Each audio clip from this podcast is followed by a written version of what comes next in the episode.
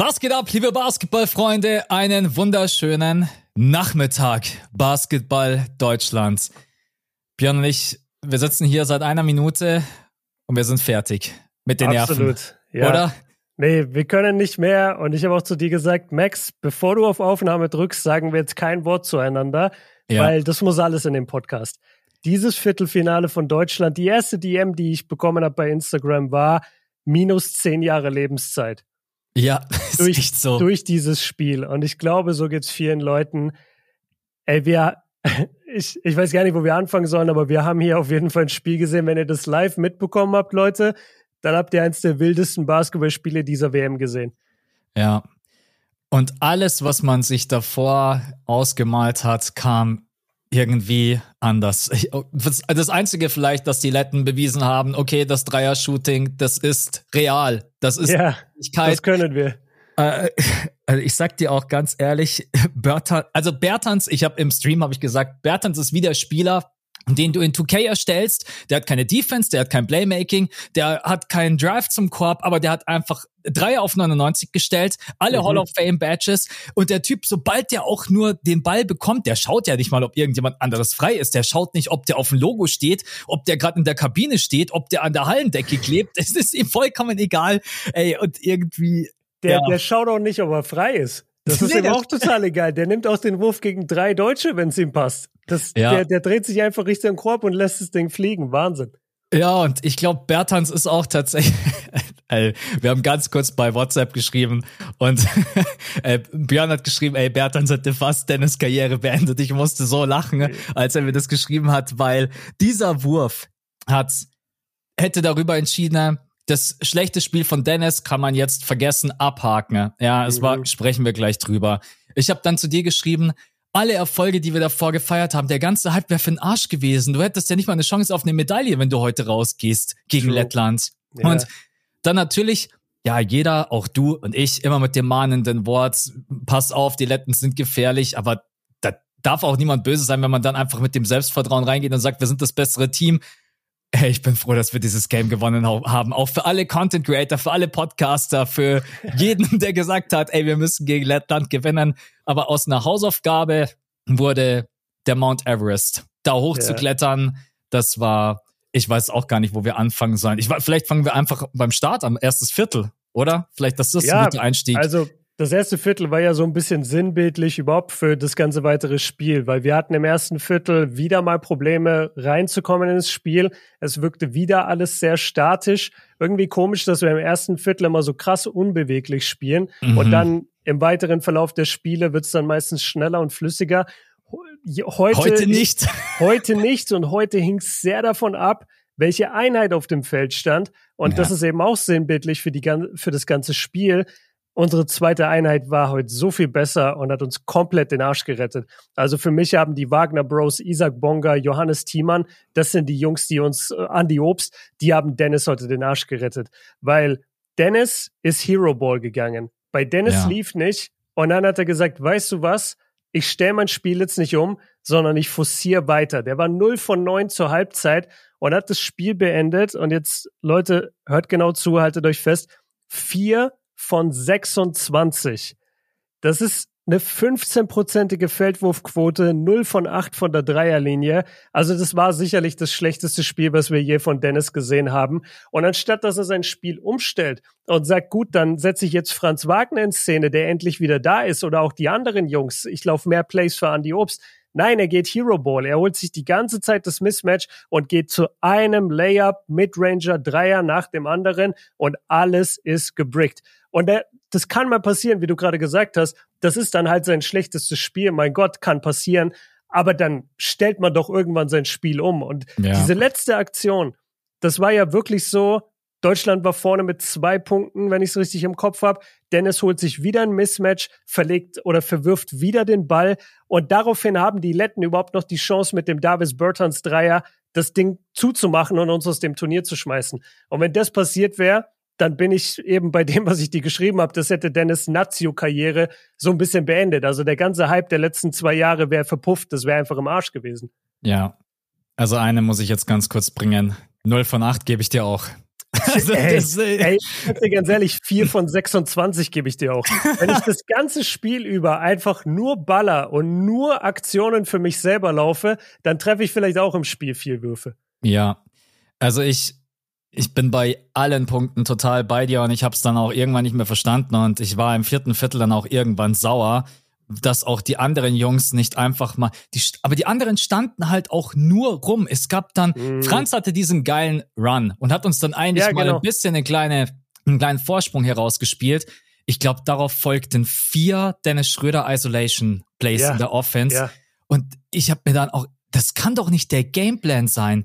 Aber da musst du alle in die Verantwortung nehmen. Also Dennis, der dann auch vielleicht mal sich einfach einen Screen ranholen muss. Es gibt so viele Möglichkeiten. Ne? Wir können High-Low spielen. Wir haben überhaupt keine Bewegung mit Handoffs. Wir haben kaum mit Handoffs gearbeitet. Es ist überhaupt keine Bewegung im Spiel gewesen. Und dann verpufft unsere, unser Vorsprung auch wieder. Weil wir waren vorne wir, mit 14 oder sowas. Ja, richtig. Wir waren yeah. vorne mit 14, genau. Yeah. Und ich, ich, ich weiß auch nicht, was heute bei Dennis los war. Ich würde ihn gerne mal fragen, warum hast du dann nicht einfach deine anderen Stärken ausgespielt? Deine Schnelligkeit, zu hoffen, dass die Help Defense der Letten kommt, die anderen freispielen. Er hat das ja auch hier und da mal probiert, aber das hat dann meistens auch in Turnover resultiert. Also er hat auch mit Abstand am meisten den Ball verloren. Wir hatten mhm. übrigens nur acht Turnover, das vielleicht mal als Positives in diesem Spiel. Es gibt ja Gott sei Dank yeah. noch ein paar andere positive Dinge. Aber, aber be bevor wir da hingehen, vier von den acht Turnovern kamen von Dennis. Und in dem Spiel, das wir mit zwei Punkten gewonnen haben und was eigentlich die ganze Zeit eng war und wo Deutschland auch mit 14 teilweise geführt hat, war, eine, war Dennis eine minus 20. Ja. Also jede Minute mit ihm auf dem Feld war schlecht. Und das ich bin total bei dir. Ich verstehe einfach nicht. Er ist doch so ein guter Spielführer mittlerweile auch. Er kann doch mittlerweile so gut Leute in Szene setzen. Wir hatten einen Eliup auf Thais und ja. sonst, ich habe nichts gesehen. Ähm, wüsste ich auch gerne mal deine Meinung und dann kommen wir auch so in Richtung positive Sachen. Aber ich wüsste gerne deine Meinung. Ich habe es auch gepostet bei Insta. Warum glaubst du, dass die deutsche Mannschaft insgesamt gerade am Anfang des Spiels überhaupt keine Würfe kreiert hat für Franz Wagner. Ist das eine NBA-Sache, an die ich einfach gewöhnt bin, wo ich das kenne, wenn ein verletzter Spieler nach ein paar Spielen zurückkehrt? Das erste Play, das zweite Play wird immer für den gelaufen, mhm. damit er direkt einen Touch hat, damit er direkt in den Rhythmus kommt bei der deutschen Nationalmannschaft, ich habe mir das angeguckt, das erste für, die, die erste Halbzeit, Franz hatte einen Wurf. Ja. Wie soll er denn da in den Rhythmus kommen? Ich habe ich hab deine Story gesehen und habe mir dann auch überlegt, warum ist das so? Und ich glaube, das liegt einfach daran, dass die Deutschen also auch gar nicht die Möglichkeit hatten, Franz ins Spiel zu holen, weil die Offense halt wieder scheiße aussah. Also man hat ja überhaupt generell so ein Riesenproblem gehabt, mal gar. Ich kann mich noch an alle ersten Aktionen erinnern. Unsere ersten mhm. Punkte mhm. waren ein Andy Obst Dreier, dann ein mhm. tiefer Dreier von äh, Joe Vogtmann, Vogtmann from ja. Way Downtown. Dann hat Daniel Theiss einmal einen Offensiv-Rebound geholt und hat den reingestopft. Das waren unsere ersten acht Punkte. Da mhm. waren, glaube ich, schon sieben Minuten gespielt. Ja. Also wir hatten offensiv überhaupt, ich, ich sag dir auch mittlerweile ganz ehrlich, die Second Unit hat heute die First Unit aus der Halle gespielt. Komplett. Die Second Unit war so krass besser, die bewegt sich besser. Jedes Mal, wenn Timan reinkommt, plötzlich kippt unser Spiel komplett. Mo mhm. kommt rein, das Spiel kippt komplett. Äh, also ich, ich verstehe nicht, was wir für ein Problem haben mit unserer First Unit und ich bin auch echt am überlegen, ob man gegen Team USA, können wir später noch drüber sprechen, ob man vielleicht irgendwie ein, zwei Positionen tatsächlich austauschen sollte, weil ich bin davon nicht mehr überzeugt. Diese mhm. erste Starting Five, ähm, gefällt mir einfach nicht, offensiv und auch defensiv. Ich bin wieder, ich kann mich noch dran erinnern, du hast ein bisschen äh, Kontra gegeben vor dem Turnier. Ich bin wieder bei Vogtmann und ich mag Vogtmann, aber Vogtmann ist ein Spieler, das ist ein Playmaking Big, der nicht agil ist und ich würde mir da einfach mal Mo in der Starting Five wünschen oder Thiemann, mhm. einen von beiden.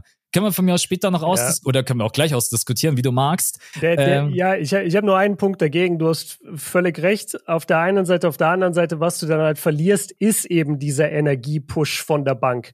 Das mhm. geht dir dann halt flöten, weil wenn du dann Vogtmann reintust, dann hast du halt einen Spieler, der dir nicht so eine emotionale, agile, superschnelle ähm, Defense und Offense bieten kann. Ja, ja. Und das ist halt eher ein sozusagen soliderer Spieler für, den, für das gesamte Spiel. Das wäre mein einziger Counter. Ansonsten, äh, klar, bin ich bei dir. Also die Starting Five sieht überhaupt nicht gut aus und die Second Unit sieht so viel besser aus. Ähm, ich will ihn nicht vergessen, weil ich weiß, ich werde ihn vergessen, deswegen will ich ihn gleich am Anfang ansprechen. Ich finde, Bonga macht so einen kranken Job bei dieser WM bisher. Ja. Der ist defensiv so stark und es zeigt sich nicht immer im Boxscore. Der hat drei Punkte, drei Rebounds, zwei Fouls, keinen Stil, keinen Block und war eine minus zwölf. Jetzt kannst du sagen, ja, okay, war ein whatever Spiel der ist so wichtig für uns auf dem Feld. Und ähm, bei anderen Leuten zeigt sich halt mehr. Bei Mo, bei Franz, da kannst du jetzt auf die Punkte zeigen und so. Bei Isa kannst du das nicht immer, aber ich will trotzdem einfach betonen, wie wichtig er für uns ist. Und vor allem auch jetzt im Halbfinale gegen die USA, da wird er mit unser wichtigster Mann auf dem Feld sein. Weil er ja. ist der Einzige, der auf dem Level wirklich verteidigen kann. Ja, ich, das Plus-Minus heute muss man so krass mit Vorsicht genießen, weil es gab die eine Unit, die auf dem Feld stand und die gar nichts hinbekommen hat. Und dann gab es halt eben die Second Unit, die natürlich dann auch positiv daherkommt. Ich mhm. fand zum Beispiel jetzt auch, Maodolo hatte heute ein okayes Spiel. Und der steht bei ja. plus, der steht bei plus 17, aber ich hatte jetzt nicht das Gefühl, der Maodolo hatte heute den riesen Impact. Der hat einen Assist verteilt. Übrigens, wir haben zehn Assists in diesem ganzen Spiel. In diesem ganzen Spiel. Ja. Ey, das alleine spricht schon Bände, was für einen Basketball wir heute gespielt haben. Aber ja, einfach nur um diesen Punkt abzuschließen, äh, plus minus heute, äh, ich glaube, da kann man heute, ähm, muss man ein bisschen vorsichtig sein. Und genau, weil wir deinen Punkt nicht vergessen wollen, weil du ja gesagt hast, dass Franz am Anfang keine Würfe bekommen hat. Trotz allem, ich glaube, man hätte das mehr forcieren müssen. Franz mehr ins Spiel mhm. bekommen und man hat ja dann auch am Ende gemerkt, Franz ist komplett da. Also Franz hat danach du warst dann schon auf dem Weg, ich weiß nicht, ob du das Interview gesagt hast, hat gesagt, nee, Fuß sieht alles gut aus, ich fühle mich super ja, tippitoppi. Ja. Genau. Und Gordy Herbert hat ja auch vor dem Spieler noch gesagt, ich dachte eigentlich, es gibt äh, eine ähm, Minute Restriction, aber Gordy hat dann gesagt, nee, wir schauen einfach, wie es ihm geht. Und mhm. er sah auf jeden Fall mega gut aus. Und da bin ich schon bei dir auch das ist die Verantwortung irgendwo von Dennis Schröder und Franz Wagner, der mehr in Szene ist. Ich meine, die Letten haben es auch nicht schlecht verteidigt. Diese ganzen tiefen Anspiele auf Daniel Tyson und so weiter, das war irgendwie auch gar nicht möglich. Also man ja. muss den Letten dann auch mal Lob dafür aussprechen, wie die das heute verteidigt haben. Aber man muss halt kritisieren, wie unsere Offense heute aussah und das war schon ganz wild. Ja, und wenn wir jetzt sowieso kurz bei den Letten sind, ich meine, wir beide sind äh, natürlich mehr auf Deutschland fokussiert, konzentriert. Wir sind beide NBA-Creator, dementsprechend kennen wir uns auch wesentlich besser aus mit, mit den NBA-Spielern auf deutscher Seite und so. Aber ich muss jetzt mal einen Spieler noch loben auf Seiten der Letten und das war, und ich butche jetzt den Namen, Arthurs Zagas. Chagas. Chagas. Ja. Immer wenn da so ein Zeichen oben drüber ist, dann spricht man das, glaube ich, tsch, tsch okay. aus Chagas, ja. Also, Arthur Jetzt hab's ich wahrscheinlich falsch erklärt. Ähm, ja. der Typ war ein Monster in diesem Spiel, hatte 24 Punkte, 8 Assists, ähm, 50 von der Dreierlinie, über 50 aus dem Feld. Der hat den Letten immer einen wichtigen Korb gegeben, vor allem zu dem Zeitpunkt, wo Lettland dann weit hinten war und wo mhm. auch die Dreier nicht unbedingt gefallen sind. In der Schlussphase hatte er zwei richtig taffe Layups, um die ja. Letten dran zu halten. Also da muss ich, äh, ja, muss ich ihm einfach mal seine Props geben. Klar, alle kennen Bertans so und Kuruts kennt man auch. Der hatte auch die ein oder andere schöne Aktion, hatte auch zehn Rebounds. Aber hier Chagas kannte ich davor nicht und der hat überragend gespielt, fand ich. Ich glaube, das ist neben Bertans heute der ganz klar beste Mann gewesen. Auch wie er es selber kreiert hat. Also, und können wir vielleicht sogar noch mal ein bisschen über die Taktik der Letten sprechen. Die haben halt, ja, den Ball einfach bewegt. Und mhm. Deutschland switcht und switcht und switcht und switcht. Und Per Günther hat das in der Halbzeitanalyse ganz gut analysiert. Und die Letten warten halt dann irgendwann einfach auf den Moment, wo dann halt ein Switch mal nicht so gut aussieht und nicht funktioniert. Mhm. Und den versuchen die Letten dann anzugreifen. Und das hat uns heute auch komplett gefehlt. Also der Ball war irgendwie immer in der Hand von einem Spieler und alle anderen schauen zu.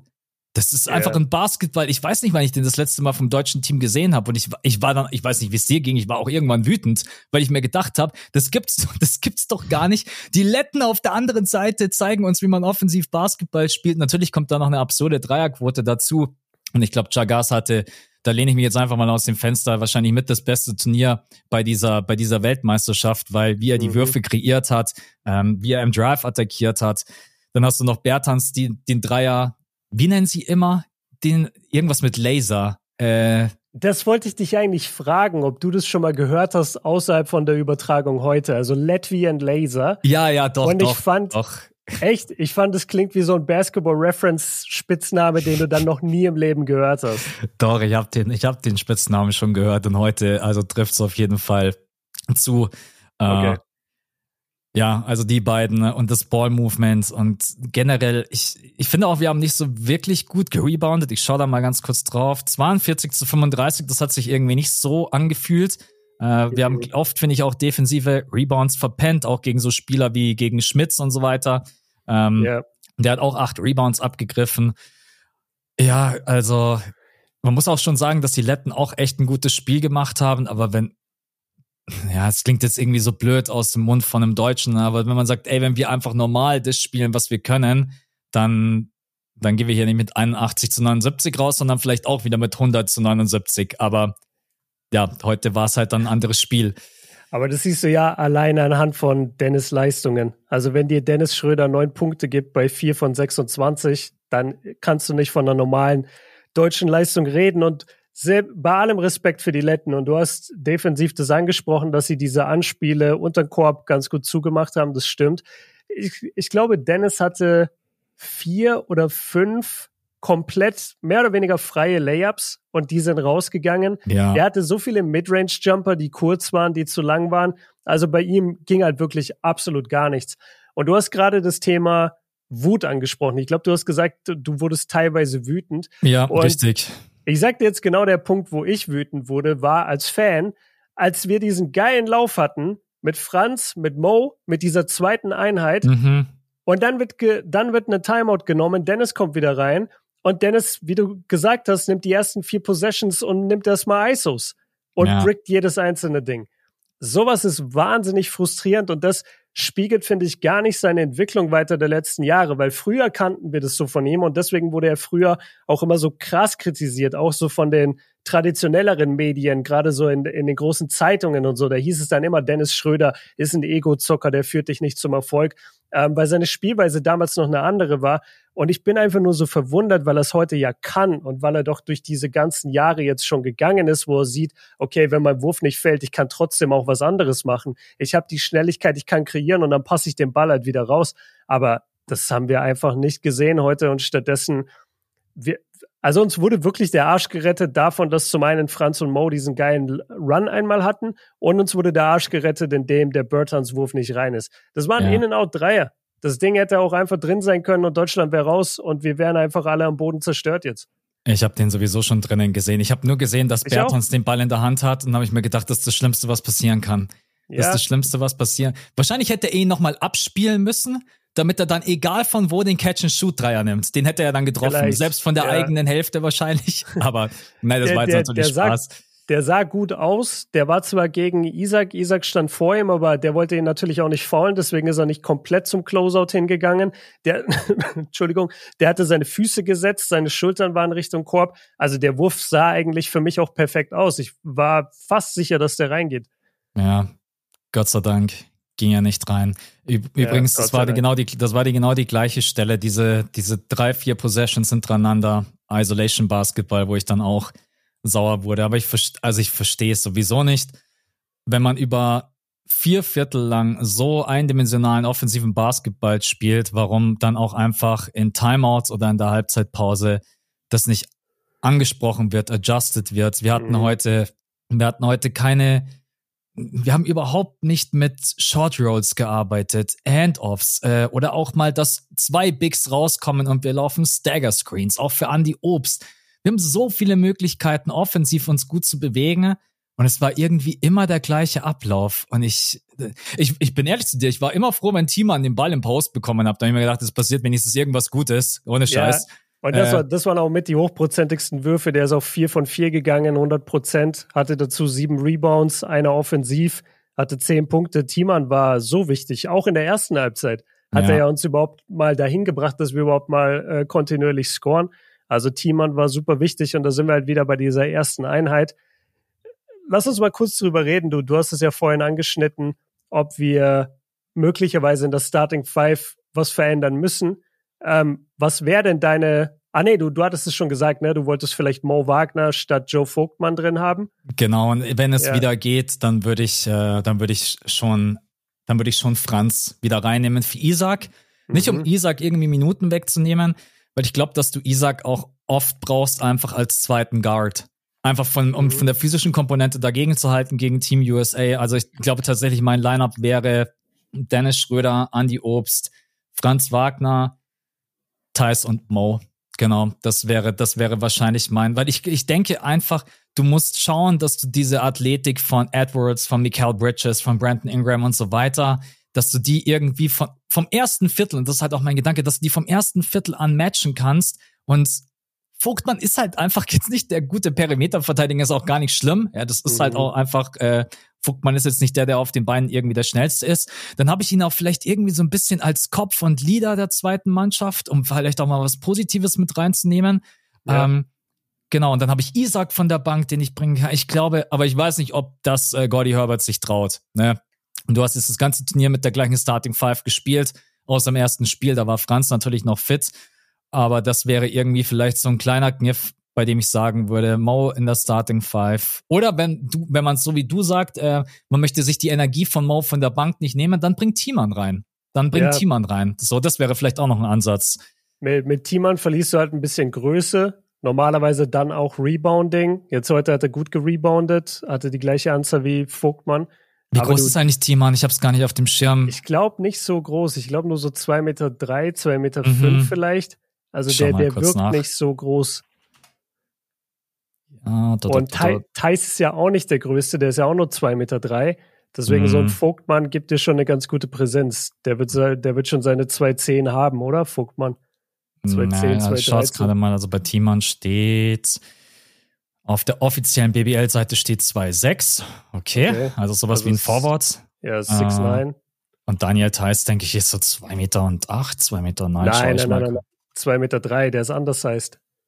Da haben sie sogar in den Übertragungen ein paar Mal drüber geredet, dass oh ja, äh, ja du hast recht. bei ihm.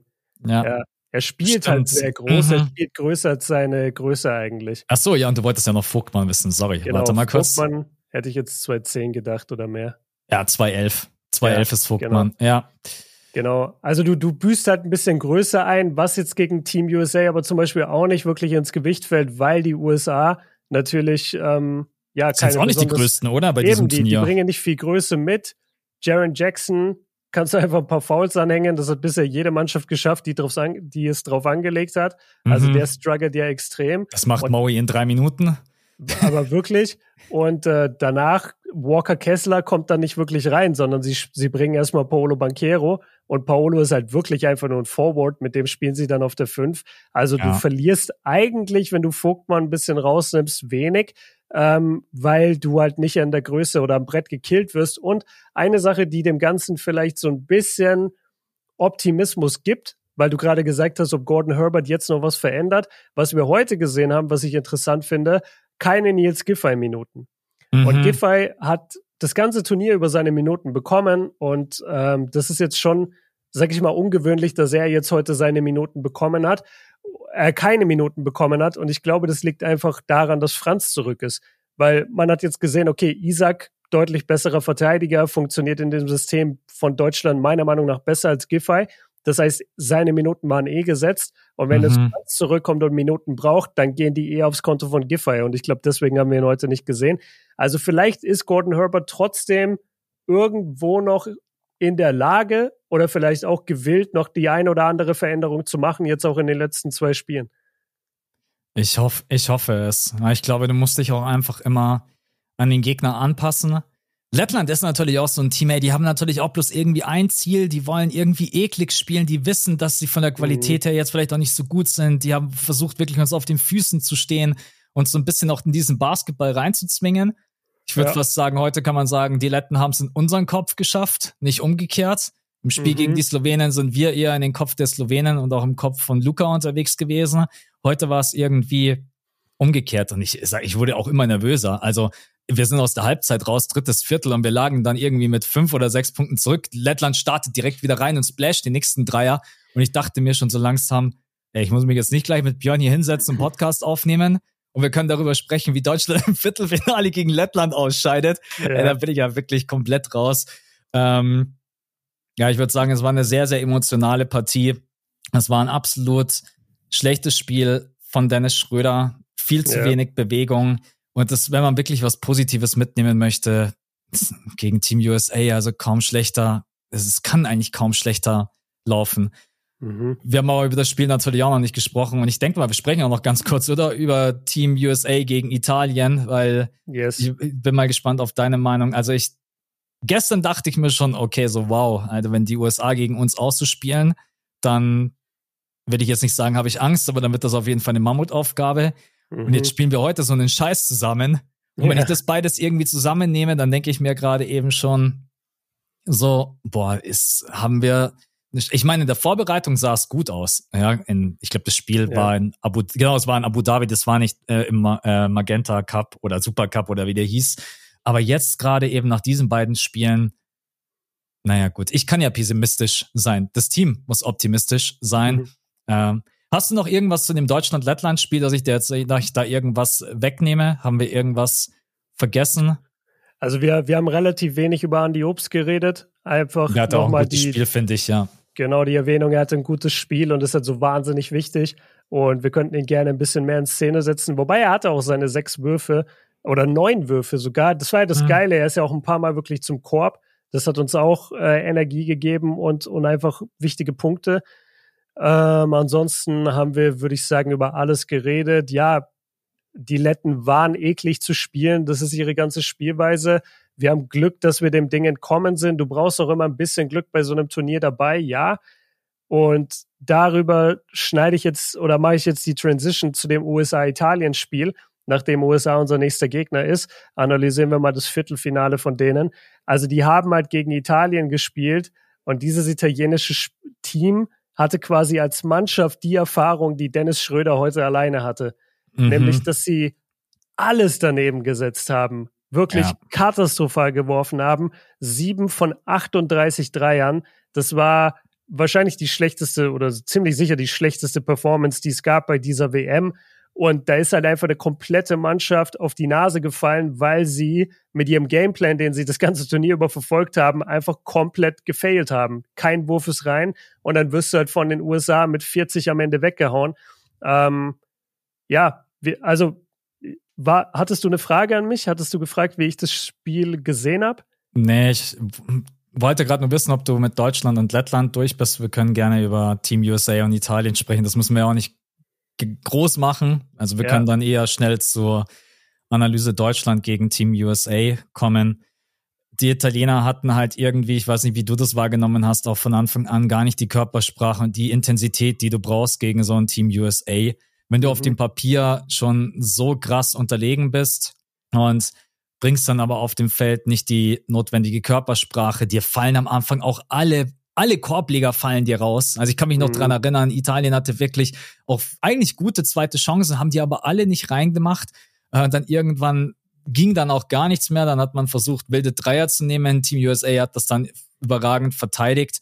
Ähm, und da muss man sowieso sagen, am Anfang hat Team USA jetzt Gott sei Dank auch nicht jeden Wurf reingemacht, weil sonst gehst du schon im ersten Viertel raus und liegst schon mit, weiß ich nicht wie viel zurück. Aber es hat sich so schnell abgezeichnet, dass es eine brutale Klatsche wird. Äh, und mhm. dann halt nur ein Fontecchio, der zwischendurch mal einen Dreier einstreut und mal einen Drive zum Korb setzt. Das, das reicht da nicht. Ich weiß gar nicht, ob die in irgendeiner Statistik gewonnen haben. Rebounds, Team USA 51 zu 33. Dreierquote, Team USA 17 von 36, das sind 47 Prozent. Du hast gerade eben schon gesagt, die Italiener 7 von 38.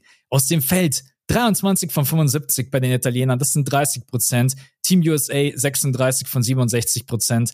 Äh, sorry, 36 von 67, das sind fast 54 Prozent. Ähm, ich glaube, es gab kaum ein eindeutigeres Spiel. Achso, war, das war, glaube ich, auch der größte Blowout in diesem Turnier, oder? Äh, ich kann mich an keinen größeren boah, erinnern. Ja, doch, ich bin mir ziemlich, ich glaube, das war der größte. Also im Viertelfinale war es bisher auf jeden Fall der größte Blowout. Im Viertelfinale war es der größte, nachdem Deutschland es unnötig eng gemacht hat. Mit der, mit der Aussage gehe ich auf jeden Fall auf Nummer sicher. Und jetzt ist die Frage, die ich mir stelle, wie ernst kann man dieses Spiel nehmen? gegen Italien. Ist es das mhm. wahre Gesicht von Team USA? War das irgendwie nur ein Practice Game? Also am Ende war es für mich irgendwie fast wie ein Practice Game. Für die Army Halliburton fängt dann auch an hier between the legs und Paolo Bancaro stopft den Ball, dankt ihn rein. Michael Bridges hat sowieso gedacht, er mutiert mal ganz kurz zu Primetime bei Scott. Wer hat auch gefühlt jeden Wurf getroffen. Ähm, und da kann ich mich jetzt gerade nicht so entscheiden, wie, wie bewerte ich dieses Spiel. Viele sagen, ja, das Spiel gegen Litauen war jetzt ein Wachmacher für die mhm. Amerikaner. Jetzt können wir auch sagen, ja, das Lettland-Spiel war ein Wachmacher für uns, um das mal so gleich hinzudrehen. Äh, ja. Wie bewertest du das Spiel gegen, gegen Italien? Ähm, war das eine Machtdemonstration, die man so auch bewerten soll? Oder sagt man, die Italiener waren so unterlegen, dass man das jetzt nicht einfach ummünzen kann auf das Spiel gegen Deutschland? Ja, ich finde wirklich, du kannst überhaupt nicht diese diese Spiele irgendwie rannehmen, um dann zu wissen, was im nächsten Spiel passiert. Wenn du Deutschland-Lettland anguckst, wir haben im letzten Spiel, davor haben wir die Slowenen mit Luka Doncic mit 30 weggehauen mhm. und jetzt gehen wir ins Spiel gegen Lettland und verlieren fast. Ähm, die USA haben davor gegen war das davor? Ja, gegen Litauen verloren. Ja, genau. Äh, vor dem Italien-Spiel, sahen gegen Montenegro im Spiel davor auch nicht gut aus. Jetzt haben sie gegen Italien einen Gegner, der alles daneben setzt und für die USA läuft dann natürlich dementsprechend auch alles. Also ich lehne mich mal aus dem Fenster und sage, wir sehen nicht noch ein McCare Bridges 24-Punkte-Spiel bei 72 Prozent aus dem Feld. So solche Dinge glaube ich nicht, dass nochmal passieren werden. Die USA waren auch so ein bisschen hungrig, glaube ich, nach einem Spiel, wo sie auch mal wieder dominant aussahen. Und das haben sie jetzt geschafft und jeder hat gesagt so, oh shit, ja klar, die USA sind so krass. Aber auch dieses Spiel hatte seine Probleme für die USA. Zum Beispiel hat Anthony Edwards ein katastrophales Spiel gehabt, hatte drei ja. Punkte. Ja, ganze erste Halbzeit kein Punkt, dann einen Dreier getroffen und dann weiter ohne Punkt geblieben. Das ist zum Beispiel interessant. Oder ähm, Jaron Jackson Juniors Fallprobleme die ganzen letzten Spiele ist sicherlich auch ein Punkt, wo wir auch draufgehen sollten als deutsches Team. Ganz genau, hat nur zehn Minuten gespielt. Das ist der Defensive Player of the Year, ist der wichtigste, mit der wichtigste Mann auf dem Feld für mich neben Anthony Edwards. Und der hat die ganze Zeit Foul Trouble und du kriegst ihn einfach aus dem Spiel. Also die USA sind nicht unschlagbar. Und für mich ist dieses Halbfinale, und ich bin gespannt, wie du es siehst, für mich ist komplett 50-50. Es ist wirklich mittlerweile ein Cointoss. Ich kann mich nicht entscheiden, wer dieses Spiel gewinnt. Ich sag, die USA haben mehr Talent, ja. Ich sag, wir sind eine bessere Mannschaft und wir wissen besser, wie man zusammenspielt. Wir sind wirklich eine Nationalmannschaft. Die USA sind zusammengewürfelter Haufen, die jetzt einmal für die USA auflaufen. Das ist schon ein Unterschied. Mhm. Und ich würde sagen, dass es 50-50 ist. Und wenn Deutschland gewinnt, dann haben sie es verdient. Und wenn die USA gewinnen, dann werden wir alle sagen, ja klar, was willst du auch gegen die USA machen? Also es ist für mich wirklich die Waage und ich bin äh, gespannt, wie du es siehst. Uh, ich versuche mich mal von deiner Positivität anstecken zu lassen. Ich sehe also ich sehe nicht 50-50. Ich würde sagen 60-40 für Team USA, weil ich dann schon auch die, die individuelle Klasse bei Team USA sehe. Ein Spieler, der mir zum Beispiel richtig Bauchschmerzen bereitet, das Halliburton. Ja, über der den ist hab, unfassbar. Über den haben wir noch überhaupt nichts gesprochen und der ist verantwortlich für so viele Punkte, egal ob als Playmaker oder auch als jemand, der selber kreiert. Der hat gestern auch, der hat gestern einfach, jeder Bucket von dem war ein Dreier. Also auch mhm. äh, mal kurz die Maodolo-Leistung im Georgien-Spiel war das, glaube ich, oder? Wo Maodolo ja. auch im vierten Viertel einfach. Genau. Ähm, ich glaube, Okay, die individuelle Klasse, ich glaube, bei den Amis ist wesentlich stärker. Ich, da muss man jetzt nicht großartig drüber mhm. diskutieren. Halliburton, Mikael Bridges, äh, Brandon Ingram. Ich finde zum Beispiel, Brandon Ingram hat bisher auch überhaupt kein gutes Turnier. Äh, in Italien war es jetzt besser. Das war das erste Spiel, wo er ein bisschen drin war, fand ich. Aber hatte ja. auch nur acht Punkte, also ist jetzt ja. auch nicht weltbewegend. Ah, ich, ich setze mich jetzt hier nicht und sage, ja, für Brandon Ingram sollte, muss man keine Angst haben, weil der kommt dann am Freitag und haut mir diese Worte um die Ohren. Und nee, ja. für Brandon Ingram sollte man so viel Angst haben. Verteidigt den bis auf den letzten Zentimeter. Äh, Paolo Bancaro ist, finde ich, sehr, sehr abhängig vom Playmaking von Jalen Brunson und Halliburton und so weiter und so fort ja, wenn du ein Edwards-Spiel bekommst mit drei Punkten, dann kannst du davon ausgehen, dass es im nächsten Spiel auf jeden Fall anders aussehen wird. Was ich aber glaube, dass die Amerikaner uns vom Spielstil her viel, viel mehr liegen wie die Letten. Und da glaube ich wirklich zu 100 Prozent dran. Ich glaube, die Amerikaner sind viel leichter auszurechnen. Die Amerikaner gehen oft über die Isolation. Das sind alles NBA-Spieler, bei denen wir kennen die Letten jetzt nicht so gut, wir beide. Und ich war auch mhm. heute so ein bisschen und dachte mir immer so, ja, okay, jetzt schau ich mal, was kann der, oh, okay, der kann auch Dreier werfen, okay, der kann auch über den Drive ziehen. Bei Team USA weiß ich, ich, ich, ich glaube, ich könnte sogar sagen, das ist sein Signature-Move, das ist sein Dribble-Move. Nach der Aktion macht er das mhm. und ich glaube, dass es dir auch ein bisschen in die Karten spielen kann, wenn du die Also Spieler, du könntest die auch verteidigen, willst du sagen? Ich, ich könnte die auch verteidigen. Wir würden dann zwar mit 100 zu 50 verlieren, äh, aber ich, ich könnte sie verteidigen. Ich kann mich aufs Feld stellen. Nein, ja. Spaß, nein, Spaß beiseite. Ähm, aber ich glaube einfach, dass uns diese athletische Art und Weise, diese Physis vielleicht einen kleinen Ticken besser liegt, weil wir das vielleicht auch leichter auszurechnen, ausrechnen können. Mhm. Es gab diese eine Possession gegen Lettland, da sind Mo, Vogtmann und so weiter übers Feld. Die, die wussten nicht, wo sie hinlaufen sollen, weil die Letten den Ball so schnell weitergespielt haben. Das war dann auch echt ein bisschen ähm, unkoordinativ. Und ich glaube, dass es uns dann eher liegt, einfach gegen einen Gegner, der physisch spielt. Das einzige Problem, wir müssen halt echt aufpassen auf den schnellen Basketball von Team USA. Die lieben es halt, die Pace hochzuhalten und zu pushen. Und die Itali und vor allen Dingen, wenn du dann in so ein Loch fällst wie die Italiener, dann sind die Amerikaner wie so wie so Piranhas. Wie, wie so Bluthunde. Ja, genau, ja. richtig. Die riechen das dann und merken, Alter, du, du bist gerade kurz davor umzukippen und jetzt ja, spielen ja. wir erst richtig schnell. Das ist so ein bisschen die. Und da bin ich tatsächlich auch wieder bei dem Punkt, ähm, Vogtmann, ich glaube, wenn es um Transition Defense geht, habe ich lieber Timan oder Mo auf dem Feld. Äh, es klingt so, als wenn ich Vogtmann irgendwie nicht mag, aber ich mag Vogtmann mhm. total gerne. Ich hoffe, ihr wisst, wie ich das meine. Äh, deswegen glaube ich tatsächlich, die liegen uns mehr. Aber ich sag trotz allem, Team USA ist für mich der kleine Favorit mit 60, 40. Aber ich feiere deine Euphorie mit 50, 50 und ich hoffe, ich hoffe, du behältst recht, dass wir dieses Spiel hoffentlich irgendwie gewinnen können. Aber jetzt nach der Partie heute, ja, fällt es mir auch schwer, mich hinzusetzen und zu sagen, yo, wir rocken das am Freitag. Das ist einfach schwer gerade nach so einem Spiel. Eine Sache, über die wir jetzt noch nicht geredet haben, wie die USA halt gegen uns abmatchen, ist ja auch interessant, weil das ist halt eine defensive Individualleistung, die wir so noch nicht von einer anderen Mannschaft gesehen haben. Die können halt dir einen Mikael Bridges vor die Füße stellen Mhm. Und dann machst du relativ wenig. Ne? Und die haben mehrere solche Leute. Also nicht nur äh, Bridges kann so verteidigen, Halliburton ist ein guter Verteidiger, Josh Hart ist ein Monster in der Verteidigung, Jaron Jackson Jr. kann dich verteidigen. Also die können sich halt auch, oder die können sich halt auch in den Dennis und in den Franz verbeißen. Unsere zwei besten Creator. Franz kommt sowieso noch von der Verletzung zurück ist jetzt nicht die einfachste Leistung, gegen die einfach so dein Spiel zu spielen und deine 100 Punkte zu scoren. Weil Deutschland war wirklich sehr solide vom Scoring her. Du konntest dich eigentlich immer darauf verlassen, dass sie wirklich ab einem gewissen Zeitpunkt im Spiel ihren Rhythmus finden und dann wirklich viel scoren und immer so um die 100 auch machen.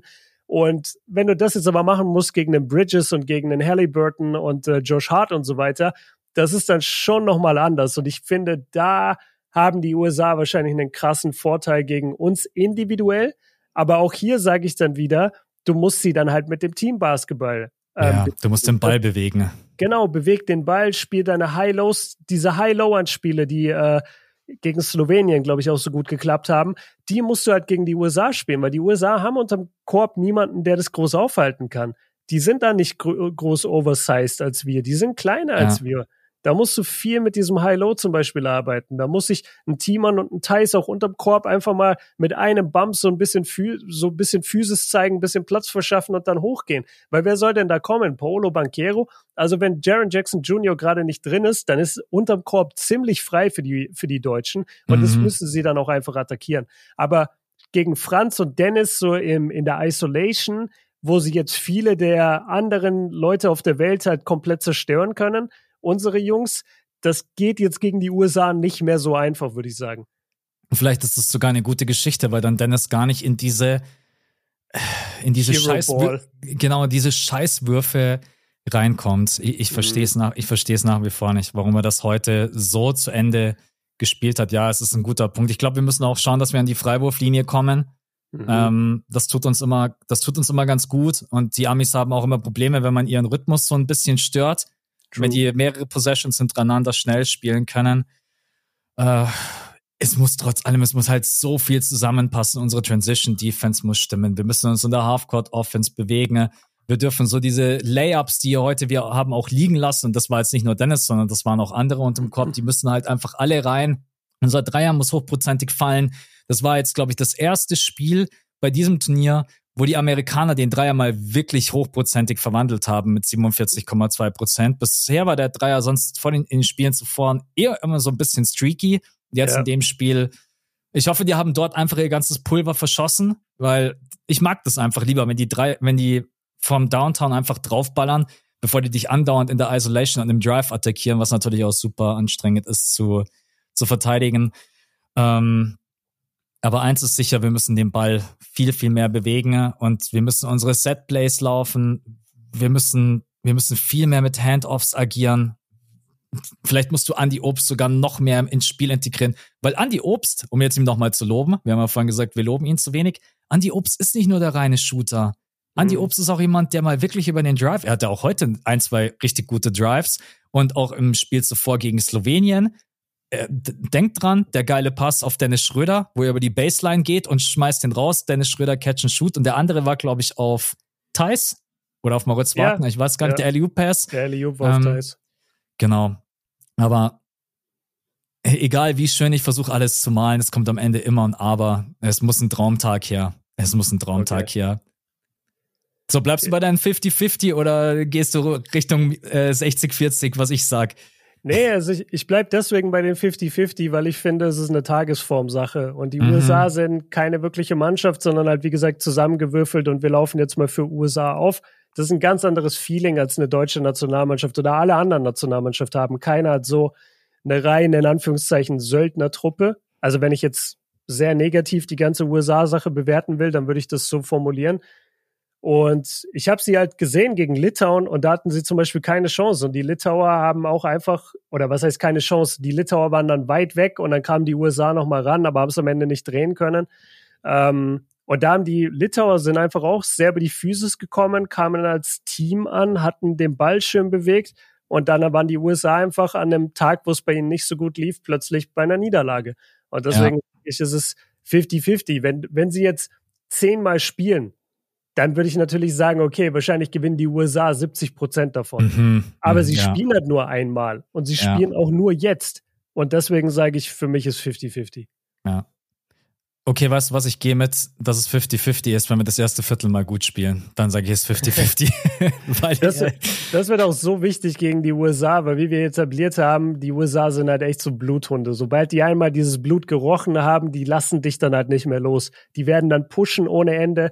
Wo sie halt auch wahnsinnig gut drin sind, ist äh, den Ballvortrag zu stören also zu stören. Genau, da, da können sie wahnsinnig aggressiv äh, eine Fullcourt-Presse spielen. Sie werden niemals müde, weil wenn sie durchwechseln wollen, dann haben sie den, die nächsten fünf NBA-Spieler, die dann eine Fullcourt-Presse spielen. Also ja. das wird dann auch nicht leichter.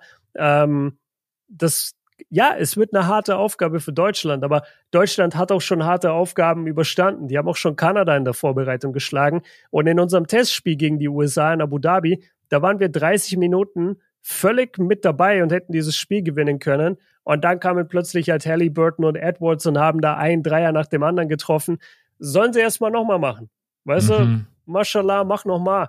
So, das will ich, das will ich erstmal sehen, dass sie uns nochmal so aus der Halle schießen. Das cutte ich später auf jeden Fall raus. Mashallah, mach nochmal. Ey, ich glaube, da hauen sich gerade alle auch weg. Ja, ey, ich, ich hoffe es auch. Ähm, ich glaube, wir werden am Freitag ein ganz anderes Gesicht sehen auch weil der Gegner natürlich äh, vom Namen her, das, ich glaube, also ich will gar nicht wissen, was am Freitag los ist. Das Spiel ist direkt am Vormittag Deutschland gegen Team USA. Also ich glaube, da wird die Aufmerksamkeit zu groß sein, wie bisher bei keinem Spiel. Gut, dann können, glaub, wir, glaub, können, können wir das kurz äh, einmal verifizieren, weil das Spiel wird mir hier angezeigt, äh, vier Stunden später als das Spiel heute. Das heißt, das Spiel müsste eigentlich am Freitag um 14.40 Uhr sein. Und die Kommentatoren vorhin bei, Mag bei Magenta meinten, glaube ich auch, äh, mhm. dass sie gesagt haben, wir haben das späte Spiel. Ah, okay, ja, wenn wir das späte Deswegen, Spiel. Ich glaube, wir spielen 14.40 Uhr. Okay, bei Google steht natürlich noch offen. Ja, bei Google, ist genau. eingetragen. Ja. Bei, bei Fieber Basketball steht 20.40 Uhr und mhm. dann steht da äh, GMT plus 8. Und ich glaube, wenn du das zurückrechnest, müssten wir da auf äh, 14 Uhr kommen. Aber guckt einfach dann ja, nochmal ja, nach. Ich, also ich, ich, mor morgen steht's, äh, morgen steht's spätestens auf Google oder heute, wenn das Kanada-Spiel durch ist, wird's auch bei Google stehen. Und wir teilen es ja euch auch mit und Max wird wieder streamen. Wie war überhaupt das Stream? Ja, das ist immer so lustig. Am Anfang, am Anfang waren so 600 Leute da, dann im dritten ja. Viertel waren 800 Leute da, Mitte viertes Viertel waren 1000 Leute da und dann eine Minute vorab waren dann 1400 Leute da, weil dann ah, alle geil. natürlich immer so drauf geiern. Ja, okay, wie reagiert er denn? Äh, ja. Genau, also nee, war, war wieder cool und ich bin auch äh, mega happy, weil ich meine, an einem Werktag äh, sind dann irgendwann um 11, 12 Uhr so viele Leute da. Aber nee, war war cool, äh, aber ich hätte mir gerne dieses, äh, dieses Spiel, also beziehungsweise diese Spannung hätte ich mir erspart. Ich habe gedacht, wir machen einen entspannten Stream ja. äh, und feiern dann einen 20-Punkte-Blowout oder sowas und dann am Ende ey, sitzt du da und denkst dir nur, ey, wenn Bertons jetzt diesen Wurf reinmacht, dann mache ich einfach den Computer aus und leg mich schlafen, bis die NBA-Saison wieder losgeht. Aber ja, also wir halten euch auf jeden Fall auf dem Laufenden, nicht, dass ihr jetzt aus dem Pod rausgeht und sagt, ah ja, okay, äh, die sagen um 14 Uhr ist das Spiel, am Ende ist das Spiel ganz wann, wann anders und dann schaut ihr nicht mehr nach und dann kriegen wir hier Hate ab, weil wir euch da falsch informiert haben. Aber ähm, Björn haut das auf Insta raus, ich hau das auf Insta raus, dann wisst ihr auf jeden Fall Bescheid. Gut, wir hatten noch ein drittes Viertelfinale. Ja, und äh, da gab es eine kleine Überraschung. Dein Bracket ist übrigens noch perfekt, denn Björn hat auf Serbien getippt und ich habe auf Litauen getippt. Yes. Äh, ich habe mir gedacht, Litauen in der Gruppenphase auch perfekt gewesen. Fünf Spiele, mhm. fünf Siege, hat auch den Top-Favoriten Team USA besiegt. Und am Anfang geht das Spiel los und ich denke mir so, ja, passt, Litauen trifft den Dreier, so wie sonst auch. Und dann äh, irgendwann kam der Turnaround und irgendwann kam dann Fieber Bogdanovic und hat dann mhm. auch gedacht, ja, ich bin auch noch hier. Und dann drehen die Serben einfach das Spiel, spielen auch phasenweise unglaublich schönen Basketball. Sehr, sehr geiles Ball-Movement. Ähm, ja. Ich meine, das ist jetzt vielleicht auch ein Duell, was jetzt nicht jeden so krass ähm, interessiert, weil das jetzt auch nicht in unserem Turnierbaum mit dabei ist. Äh, die sind auf der anderen Seite. Die spielen dann gegen Kanada oder gegen Slowenien, jetzt die Serben. Aber wir können auf jeden Fall festhalten, Serbien steht im Halbfinale und das ohne so viele Leistungsträger. Ich weiß, bei Litauen sind auch viele Leistungsträger nicht mit dabei, aber ohne Jokic, ohne Lucic, ohne Micic, das ist schon sehr, sehr beeindruckend. Ähm, ja, wie hast du das Spiel wahrgenommen? Äh, warst du auch überrascht? Ich meine, du hast zwar auf Serbien getippt, aber du hast nur auf Serbien getippt, weil du gesagt hast, damit ich meine andere Meinung habe wie der Max. ja, also ich, ich bleibe auch dabei, ich glaube, Serbien hatte ich am wenigsten, wenn überhaupt, gesehen. Also ich glaube wirklich die Serben komplett, dass die irgendwie an mir vorbeigegangen waren bisher bei dem Turnier. Und da war ich umso überraschter, wie stark die sind. Ich hatte auch hier und da mal eine Nachricht bekommen, so, ey, du musst dir mal Serbien angucken, aber ich, ich bin da leider auch so, wenn ich merke, so, okay, da fehlen jetzt drei Leistungsträger und vor allem, wenn ich die drei dann auch noch kenne, das mhm. ist dann mhm. das Schlimmste. Wenn jetzt bei Litauen Leute fehlen und ich kenne die gar nicht so richtig, dann weißt du, dann, dann schaltet es in meinem Kopf nicht direkt um. Aber wenn ich weiß, okay, Micic fehlt und Jokic fehlt und Lucic, ja gut, dann das ist, das sind so wichtige Spieler, wie wollen die dann gewinnen so. Ja. Und ähm, was ich natürlich nicht bedacht habe, ist, dass Bogdan Bogdanovic kommt und äh, in diesem Spiel einfach alles rasiert. Also das war schon, ja, das, das war einfach sehr, sehr überragend. Ähm, wie habe ich es wahrgenommen? Punkte hat er aufgelegt, das ist schon stark. Also vor allen Dingen, wie er die aufgelegt hat. Genau, also ich, das ist auch so schwer, finde ich, so jetzt drei Spiele gefühlt zurückzugehen und zu überlegen, wie habe ich mich da gefühlt oder was habe ich da gesehen. Ähm, ich weiß noch, dass ich insgesamt von Serbien sehr beeindruckt war. Mir hat der Basketball aber insgesamt Spaß gemacht, weil ich das einfach cool finde, so zwei europäische Teams gegeneinander battlen zu sehen. Und ich weiß noch, dass ich am Ende das Gefühl hatte, boah, Litauen hat gerade überhaupt keinen Plan mehr, was sie machen sollen. Also mhm. die, die wirkten sehr, sehr unüberlegt oder einfach so ein bisschen planlos, so dass sie nicht mit dieser Physis und mit dieser Intensität der Serben gerechnet hatten. So wirkte es ein bisschen auf mich. Ja, also ich glaube auch im ersten Viertel lief alles so, wie Litauen sich das vorstellt. Sie haben die Dreier verwandelt, sie hatten mhm. ein gutes Ball-Movement und das erste Viertel haben sie auch knapp gewonnen mit 25, 24. Und dann kam das zweite Viertel, und da konnten sie sich irgendwie nicht mehr von erholen. Das zweite Viertel haben sie mit 25 zu, zu 13 verloren und sie haben dann irgendwie auch ihren Gameplan offensiv komplett aus den Augen verloren und dann gab es keinen Rhythmus mehr. Und im dritten Viertel haben sie dann 17 Punkte gemacht und im vierten Viertel haben sie 13 Punkte gemacht. Und mhm. Serbien hat das dann auch einfach sauber und souverän zu Ende gespielt, haben kaum den Ball verloren. Ich habe mir das auch gerade eben nochmal angeschaut. Äh, Serbien hatte insgesamt mh, hm, acht, acht Ballverluste, was mhm. echt okay ist, äh, über das ganze Spiel gesehen. Ähm, gut, das ist jetzt ein Stefan Jovic, nicht der Nikola Jovic, den ihr alle kennt aus der NBA, sondern äh, Stefan Jovic hat auch elf Punkte gemacht, drei von fünf. Äh, Nikola Jovic hat auch einen Dreier verwandelt, insgesamt ein gutes Spiel abgeliefert. Äh, Petrusev, wenn ich es richtig ausspreche, hatte auch ein wahnsinniges Spiel. Der hatte 17 Punkte, 7 von 8 aus dem Feld und hat drei Dreier verwandelt. Da ja, waren die Litauer einfach nicht on points im wichtigsten Spiel des Turniers bisher und 68 Punkte offensiv. Da gehst du dann, glaube ich, auch verdient aus diesem Turnier. Ich glaube, um dieses dritte mhm. Spiel einfach kürzer zu machen als die anderen. Äh, großen Respekt an die Serben. Ähm, ja, Was und tippst wenn jetzt, du gleich? Wir haben jetzt Serbien, Kanada noch nicht gesehen. Was tippst du gleich? Du, du meinst Slowenien, Kanada haben wir noch nicht gesehen. Äh, ah ja, stimmt. Ja, ja, ja, ja, sorry, ja. sorry, sorry. Klar, Slowenien, Kanada haben wir noch nicht gesehen. Das ist jetzt äh, Viertelfinale, das letzte genau. genau. Richtig. Und wir nehmen gerade davor auf, deswegen. Ja, äh, Kanada. Ich glaube, du, du hast es eigentlich im Patreon-Pod am Sonntag sehr, sehr gut analysiert. Die Kanadier haben unglaublich viele Verteidiger, die du gegen Luca stellen kannst, die Luca mhm. entnerven können. Und ich glaube, wenn du einfach den Kopf der Schlange, wenn man das so nennen kann, wenn du den einfach verwirrst und einfach nicht in sein Spiel kommen lässt, ich glaube, dann sind einfach die Kanadier zu stark. Und ich wünsche es uns auch irgendwo, weil wenn Kanada nämlich Slowenien raushaut, dann sind wir sicher für Olympia qualifiziert, weil wir dann nämlich unter die yes. letzten beiden europäischen Mannschaften sind. Und pro Kontinent gibt's ja zwei sichere Qualifikanten und in dem Fall werden das dann eben wir und die Serben. Deswegen glaube ich, dass Kanada sich da durchsetzen wird. Ich will aber auch eine Luca One-Man-Fieber 40-Punkte-Show nicht ausschließen. ihr, ihr, wisst, also wenn das jemand kann auf Fieber-Level, dann ist es Mr. Doncic. Ich schließe es aus, weil Lou Dort und Dylan Brooks in dieser Mannschaft sind. Und zum einen hast du da gleich zwei prädestinierte Verteidiger für Doncic, die genau ihn verteidigen können. Und zum anderen hast du mit Dylan Brooks auch wirklich jemand, der auch, wenn er zu viele Buckets kassiert oder wenn er sich ein bisschen zu sehr vorgeführt fühlt, auch kein Problem hat, mal einen Ellenbogen auszupacken oder da mit einer gewissen Physis, mit einer gewissen Ekligkeit reinzugehen. Und wie du gesagt hast, Doncic ist ein Spieler, der musste so ein bisschen die Spiellaune versauen. Das mhm. merkst du ja immer, dass er irgendwann dann in seinem eigenen Kopf ist und gerade wenn er mal einen Fallcall nicht bekommt oder wenn jemand dreckig gegen ihn spielt, das, das mag er gar nicht. Er mag dieses Spielfreudige, das wo er komplett loslassen kann, jeden Dreier aus acht Meter nimmt und ihn keiner wirklich berührt so. Das liebt er und ähm, ich glaube, dass er das gegen Kanada halt überhaupt nicht bekommen wird. Und auf der anderen Seite glaube ich nicht, dass die Slowenen genug Power haben, um RJ Barrett und Shea Gilgis Alexander zu verteidigen. Weil Shea haben wir auch gesehen, was war denn das wieder für ein Spiel? Wer waren da der Gegner? Das, das Spiel von Kanada davor. Ähm, gegen Spanien. Ja, ja gegen, genau, Spanien, gegen Spanien, genau, wo, ja. wo es ja auch do or die war. Wer gewinnt das Spiel, ist weiter, ja. der andere fliegt raus. Und was hat Shea dann wieder im vierten Viertel gemacht? Mhm. Weißt du, er hat einfach gezeigt, warum er ein All-NBA-Guard ist, dass er unaufhaltsam ist in dieser Sportart.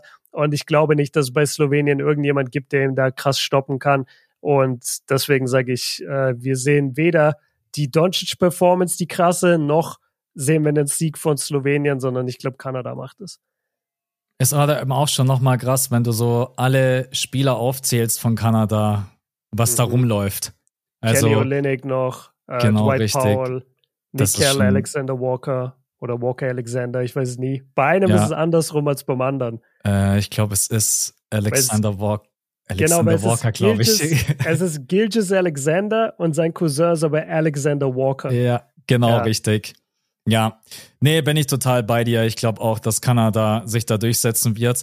Und irgendwie ähm, wäre es doch eigentlich eine geile Geschichte, wenn wir im Finale auf Kanada treffen und der Kreis schließt sich. Mit der, der Vorbereitung. Genau, richtig. Best ja. of three. Also dreimal gegeneinander gespielt. Es steht ja aktuell 1-1. Ja. Und dann machen wir halt die Serie zu mit 2-1. Ja, und also, dann werden wir halt schnell Weltmeister, mein Gott. Ja, also wir skippen Team USA auch direkt das Spiel. Das interessiert uns gar nicht im Freitag. Das ist ein Safe Win. Äh, das, ist, das ist wie das äh, Lettland-Spiel. Da, ich ich habe auch zum Beispiel gestern mein Video hieß irgendwie, äh, da habe ich über das USA-Spiel geredet und das hieß ohne Respekt. und dann mhm. kann Deutschland diese USA schlagen.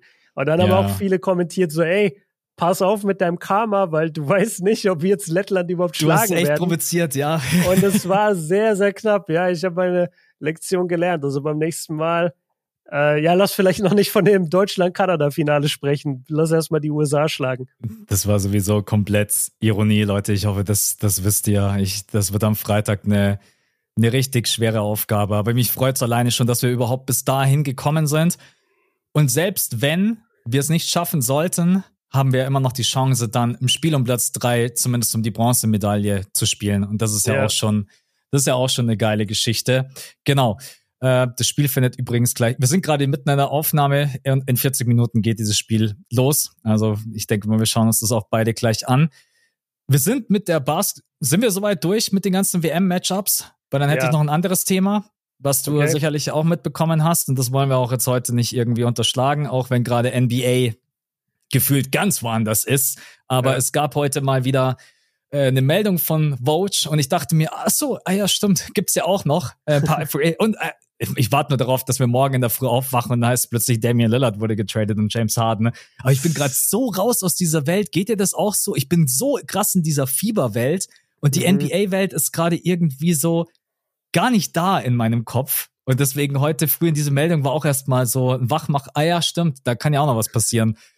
Ja, an sich weiß ich, was du meinst, aber ich sag dir ehrlich, ich habe die ganze Zeit so mit einem Auge Richtung NBA geguckt, weil ich einfach nicht darauf klarkam, dass Christian Wood noch kein neues Team hat. Mhm. Und um mhm. den soll es jetzt eben gehen. Christian Wood hat äh, jetzt einen Zweijahresvertrag bei den Lakers unterschrieben. Das erste Jahr ist äh, auf jeden Fall garantiert. Das zweite Jahr ist eine Player Option, also theoretisch könnte er nach einem Jahr wieder gehen. Und es ist halt einfach ein Spieler, der, der war davor bei den Mavericks. Ich denke, die meisten kennen ihn. Big Man, der auch den Dreier werfen kann. Ähm, sehr guter Scorer an sich eigentlich. Aber halt jemand, der absolut keine Defense hat. Und ich fand es so bemerkenswert, dass ein Spieler, der 16 und 7 oder 16 und 8 auflegt und den Dreier hochprozentig trifft als Big Man, mhm. dass der einfach monatelang nirgendwo gesigned wird. Das fand ich so krass. Und deswegen habe ich die ganze Zeit so ein bisschen mit einem Auge immer in Richtung NBA geguckt und dachte mir, ey, irgendjemand muss den doch mal signen. Und immer wenn du denkst, irgendjemand muss den doch mal signen, dann sind es immer die Lakers. Ja, Weil die Lakers holen immer die Spieler, wo jeder sagt, ah nee, lass mal, lass mal bitte, wir haben keinen Bock auf den. Ja. Ähm, und die Lakers sagen sich so, hey, LeBron kriegt den schon hin. Und was, wir müssen nur zwei Millionen zahlen für einen Typen, der 16 Punkte droppt. Ja, komm, wir holen den auf Risiko. Das ist schon irgendwie eine ganz komische Geschichte rund um diesen Spieler Christian Woods, der mit diesen Stats, die du gerade eben vorgelesen hast, kriegt der doch locker eigentlich in Stretch Fünfer, Stretch Vierer, whatever, mhm. ist doch egal der kriegt doch heute normal, heutzutage normalerweise, ich meine, wenn Davis Bertans eine 16, 17, 18 Millionen Vertrag hat, dann müssen wir doch nicht ja. erzählen, dass Christian Wood, der ja, also Christian Wood, muss man ihn ja auch mal loben, ist auch ein Spieler, den kannst du mal den Ball in die Hand geben, der kann man für sich selber kreieren, der ist nicht genau. dieser reine Catch-and-Shoot-Spieler und ich glaube, dass es den Lakers auch im Frontcourt echt gut tun kann, weil immer wenn AD mal einen schlechten Abend hatte, dann kam im Frontcourt halt nicht mehr wirklich viel Außer LeBron James hat dann auf der Power Forward Position ein bisschen gespielt und dort die Punkte gemacht. Und jetzt hast du halt dann nochmal gefühlt den Spieler geschenkt bekommen. Jetzt ist aber die große Frage, warum will ihn sonst keiner geschenkt haben? Oder?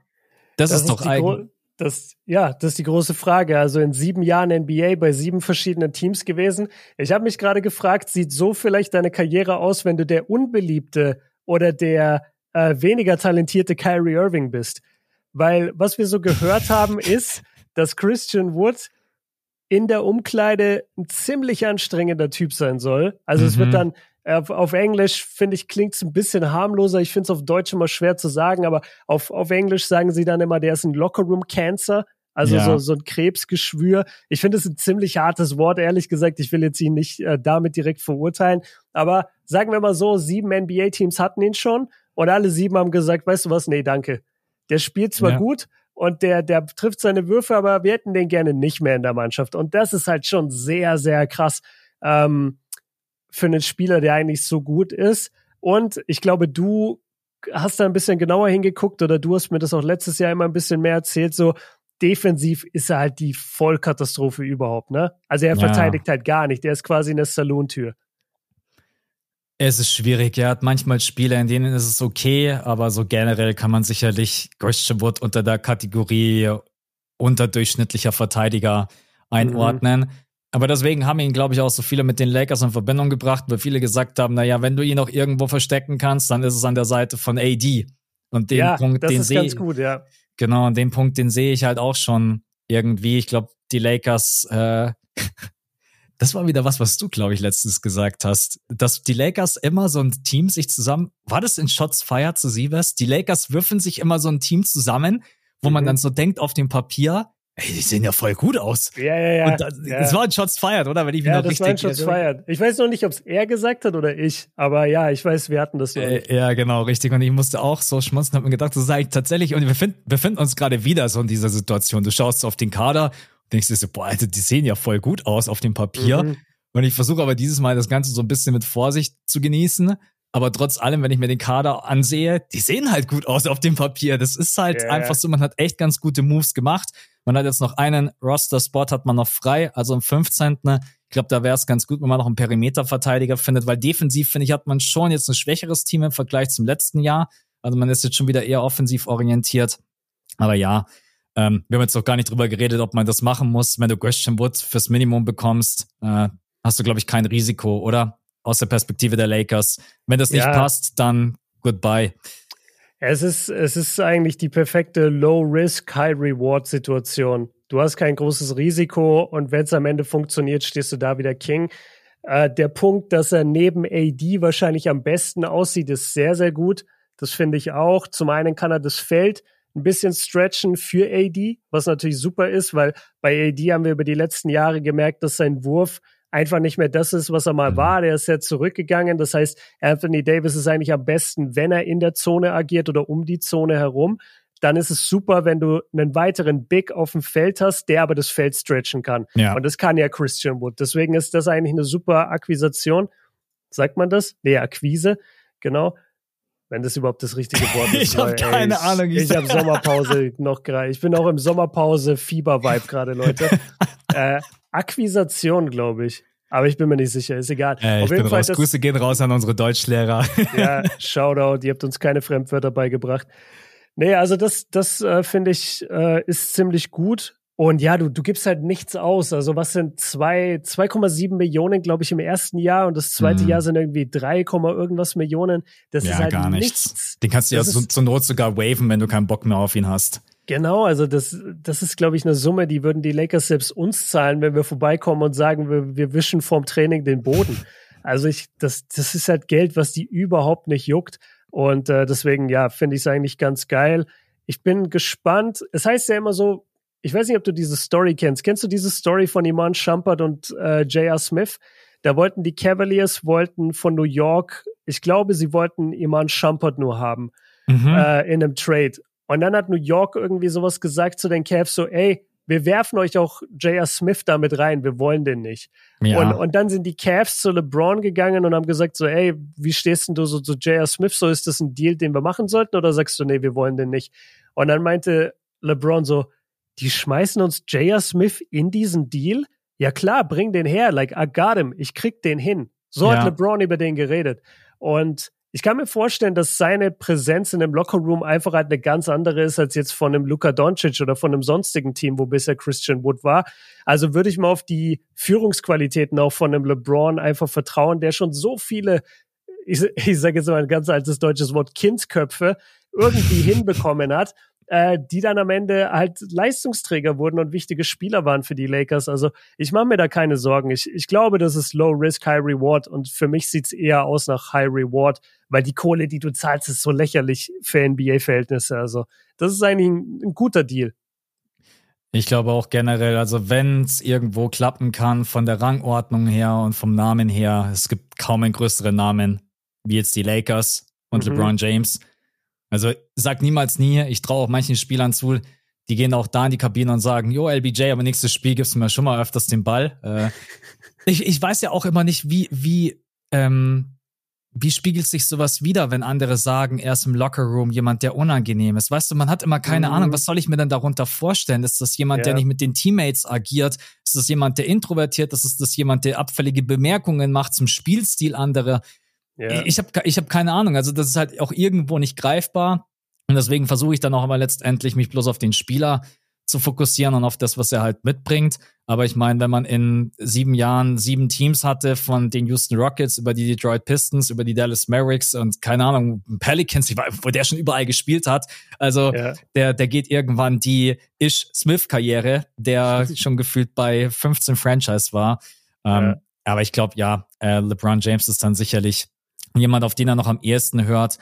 Und ich glaube an den Fit an der Seite von AD. Das ist auch gerade ein guter Punkt gewesen. AD braucht Platz und dann ist jemand wie Christian Wood einfach der, der perfekte Spieler. Ich habe die Stats gerade noch auswendig im Kopf. Der hat über die letzten vier Jahre fast immer sein 37, 38 Prozent von draußen getroffen bei vier bis fünf Attempts, was echt ein starkes Volumen ist für ein Big.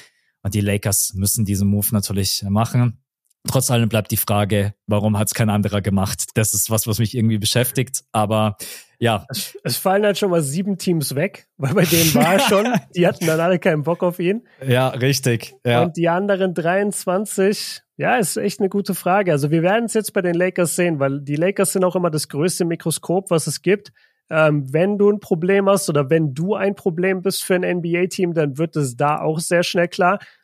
Natürlich bei LeBron geführten Teams bekommst du sowas sehr schnell mit, weil diese Spieler werden dann ganz schnell getradet. Ähm, kann, das, das weißt du jetzt wieder. Kann man ihn traden? Wahrscheinlich, oder? Mm, also könnte man ihn jetzt direkt zu Trade Deadline traden oder gibt es da jetzt wieder irgendeine äh, Richtlinie? Nee, man darf ihn erst nach der Trade Deadline traden oder Ja, sowas. ich glaube, jetzt hat er erstmal eine Sperre, glaube ich, von drei Monaten. Das bedeutet, man könnte ihn dann erst wieder zum Okay, das heißt, man oh, nagel mich jetzt nicht. 15. Dezember oder 15. Januar, ich, ich weiß es genau. gerade nicht mehr auswendig genau ja. richtig, aber jetzt sofort ihn traden, nicht. Also Nein, wir sind logisch. Genau. Ich meine nur, wenn sich jetzt rauskristallisieren würde, dass LeBron irgendwann merkt, so, ey, warte mal, der nervt mich hier übertrieben, der mhm. geht mir voll auf den Sack, lass den mal traden, dann können sie Direkt das machen. Erste, erstes äh, Practice. LeBron hat, der geht mir jetzt schon auf den Sack. Ja, warten wir mal ab. Also, ich glaube, wir beide befinden den Trade, äh, Quatsch, den Trade, den Deal für gut. Mhm. Die Lakers haben hier eine Menge Chance, was draus zu machen. Er auch für seine Karriere. Und ja. er muss ja auch für einen neuen Vertrag spielen, weil, wie du gesagt hast, der, der verdient ja eigentlich normalerweise auf dem freien Markt verdient der Minimum 15 Millionen im Jahr mhm. in der heutigen ja. NBA. Minimum, wenn nicht mehr. Und äh, dass er jetzt für zwei Millionen fürs Minimum irgendwo signen muss, ist halt schon sehr, sehr komisch. Deswegen, der empfiehlt sich natürlich auch. Genauso wie es ein Dennis gemacht hat. Der hat sich ja auch empfohlen und verdient jetzt 15 Millionen oder nee, 12,5 Millionen im nächsten Jahr. Kann man ja. auch mal mitnehmen. Ja, ich glaube auch. Sorry, wenn ich das kurz sage, ist mir übrigens äh, gestern oder vorgestern klar geworden, dass der einfach eine Million im Monat verdient. Mm, ja. Das ist schon unendlich krass einfach. Das, das stimmt. Ja, ich glaube auch diese Player Option ist auch wieder so ein Zeichen Richtung ist deine eigene Verantwortung, jetzt eine gute genau. Saison für uns zu spielen. Dann ja. lehn deine Player Option ab und in der Offseason 2024 in der Free Agency rennen dir die Leute die Tür ein. Ähm, was auch psychologisch gar nicht so blöd ist. So dem Spieler so ein bisschen so dieses, äh, diesen Druck zu geben indirekt. Hey, es liegt an dir. Du willst viel mhm. Geld, dann spiel guten Basketball, weil ich sag dir ganz ehrlich, ey, 2,7 Millionen, da musst du dann noch 50 Prozent Steuer abziehen, dann hast du 1,3, 1,4, also da wird schon knapp, ne? Wovon soll der Mann leben? Ja, ja also in LA. Das in einem Jahr. Hä? Nein, ich glaube, ähm, dann sind wir auch mit dem Thema durch, das nur ganz kurz. Christian Wood, äh, Ansonsten, wie gesagt, Damian Lillard, James Harden, das steht alles noch aus und ein paar Namen auf dem Free Agency Markt, so wie Kelly Oubre Jr. und PJ Washington. Da gibt es jetzt auch noch nichts Neues. Deswegen haben wir gedacht, wir schmeißen das heute kurz mit rein. Und jetzt wieder voller Fokus auf die Basketball-Weltmeisterschaft am Freitag gegen Team USA und jetzt aber gleich erstmal Kanada gegen Slowenien. Slowenien, ja, bin, das wird geil. Bin sehr. Übrigens sollte Kanada gewinnen, dann. Ach so, nee. Nee, nee, sorry, ich hatte gerade einen Denkfehler. Ich habe gedacht, könnte auch sein, dass wir schon wieder gegen Slowenien ein Spiel um Platz 3 haben. Wenn wir gegen Team USA gewinnen, dann ah, okay, dann haben wir entweder unser Spiel äh, um Platz drei gegen, also wenn wir verlieren sollten, gegen Kanada oder gegen Serbien. Jetzt habe ich's. Nee. Du meinst, wenn wir gegen die USA verlieren und mhm. das andere Halbfinale Slowenien beinhaltet. Wenn Slowenien heute gewinnt, dann aber sein Halbfinale verliert gegen Serbien. Ja, ja, ja. Genau. Ja, genau. Aber sollte jetzt Kanada weiterkommen, spielt Kanada gegen Serbien, dann ist mhm. entweder Kanada oder Schon mal, wie negativ ich bin. Ich denke schon über ja, Spielplatz. Was, was soll denn das jetzt hier am Ende, Ja. Max? Ich, ich Ja. habe hab dich reingequatscht in 50-50. Bleib Ja, dabei. Du hättest es schaffen müssen, mich reinzuquatschen in 49 für Team USA, 51 für Deutschland. Das, ist, das muss das Ziel sein. Ja, Äh, das, das sehe ich selber nicht. Ich sag komplett tagesformabhängig. Und Ja. äh, ist irgendwie ganz geil, dass Dennis so ein Scheißspiel hatte, weil jetzt muss er, also du kannst halt nur besser spielen im nächsten Game. Das ist schon mal schön zu sehen. Franz ist noch ein Spiel weiter. Die Deutschen haben jetzt noch mal richtig Schiss bekommen. So fuck, wir hätten hier auch wirklich ausscheiden können. mhm. Ähm, das ist, glaube ich, ganz cool. Ja. Ich, gl- ich glaube, am Freitag kann es kaum schlechter laufen. Das ist äh, ziemlich. Ich sag niemals nie, aber ja, ich hoffe, das deutsche Team zeigt am Freitag einfach eine bessere Leistung und auch Dennis Schröder. Dann sind wir für heute durch, oder? Ja, eine Sache vielleicht noch zur Erklärung. Also Leute, wir haben jetzt natürlich heute die normale Podcast-Struktur so ein bisschen aufgebrochen, weil wir einfach gesagt haben, wir wollen über diese WM reden und wir bleiben in den Games. Deswegen gab es heute keine Starting Five. Wir haben heute auch äh, die Patronen nicht vorgelesen. Das ist uns Stimmt. ehrlich gesagt äh, so ein bisschen durchgegangen, einfach am Anfang, weil wir, wie gesagt, gar nicht die normale Struktur haben. Wir hatten keine äh, Supporter-Frage, wie wir es normalerweise machen und so. Ähm, deswegen wundert euch da nicht. Wir werden trotzdem Holen wir nächste Woche nach, die Genau, wir- Patronen. Genau, wir holen das nächste Woche alles nach und äh, wir hören uns natürlich auch am Sonntag, weil wir da immer den Supporter-Pod haben. Also der kommt dann auch ganz normal bei Patreon. Und wenn ihr da supporten wollt, dann findet ihr den Link dafür in den Show Notes. Äh, genau, das nur als Erklärung für die Struktur heute. Genau. Also Björn wollte quasi sagen, wir hören uns am Sonntag zum Finale. Das wollte er. Äh, Wenn ich bis dahin vollständig gesund bin, ich hoffe es. Ja. Gut, Freunde, dann Freitag. Bitte alle einschalten, bitte alle supporten, Daumen drücken. Ähm, ich glaube, das kann das deutsche Team gebrauchen und dann sind wir für heute durch und hören uns Patronen wieder am Sonntag und alle anderen dann wieder nächste Woche an dich, Björn. Gute Besserung. Schau, dass du Dankeschön. deinen Husten losbekommst. Yes, Äh, ich gebe alles. Genau. Und euch allen einen schönen Tag und ja, dann bis spätestens am Wochenende. Ciao, ciao. Ciao.